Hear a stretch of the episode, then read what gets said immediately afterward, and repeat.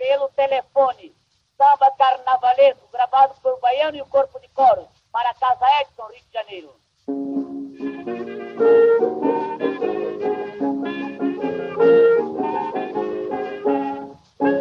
O chefe da folia pelo telefone manda me avisar que com alegria não se questione para se brincar. Quem não gosta de samba, bom sujeito não é. Ou é ruim da cabeça ou doente do pé. Com certeza você já escutou essa famosa frase que mostra a potência do samba. Hoje, o samba é tocado em todos os lugares. É um gênero musical adorado pela maior parte da população brasileira e admirado no exterior. Mas nem sempre foi assim. O samba tem sua origem no século XIX, na Bahia, e vai parar no Rio de Janeiro com a mistura de elementos musicais vindos da África e da Europa. Os africanos que foram trazidos como escravos ao Brasil, provenientes principalmente de Angola e do Congo, trouxeram os batuques, que estavam associados aos seus elementos religiosos e que permitiam que os negros realizassem entre si a comunicação, fizessem seus rituais através da música, da dança e da percussão e dos movimentos do corpo. Aos ritmos do batuque foram sendo incorporados outros elementos de outros tipos de música. O Rio de Janeiro, que no século XIX se tornara a capital do império, também passou a receber uma leva de negros vindos de outras regiões do Brasil, principalmente da Bahia. Foi nesse contexto que nasceram os aglomerados em torno das religiões iorubás, na região central da cidade do Rio de Janeiro principalmente na região da Praça 11, onde estavam as mães e pais de santos. Foi nesse ambiente que começaram a surgir as primeiras rodas de samba. O samba geralmente ocorriam nas casas e terreiros das negras mais velhas, que vinham da Bahia, popularmente chamadas de tias, e contavam com muita bebida, comida e música. Essas festas duravam a noite inteira e eram, em geral, frequentadas por boêmios, operários do porto, escativos, capoeiristas, descendentes de escravos, um grupo bastante variado. Esse samba que despontou na cidade do Rio de Janeiro é uma forma musical basicamente urbana, que ganhou corpo e voz principalmente nos morros cariocas. Os sambas tinham, portanto, uma função social de interação entre grupos marginalizados e eram altamente vigiados pela polícia, que pretendia manter um controle da situação. O samba foi profundamente marginalizado, inclusive com muita perseguição da polícia. Importante ressaltar a casa da tia Ciata, que foi o berço do samba. Uma das casas mais importantes da região do Rio de Janeiro, que reunia a nata do samba da sua geração. Foi nela que passaram grandes nomes como Pixinguinha e Donga.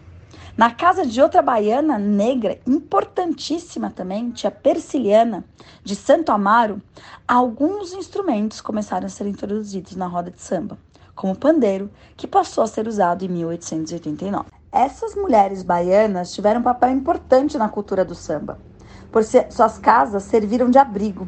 E era nessas casas que os excluídos encontravam seus pares num espaço que servia de porto seguro para se divertirem e se relacionarem com outras pessoas em condições semelhantes às suas.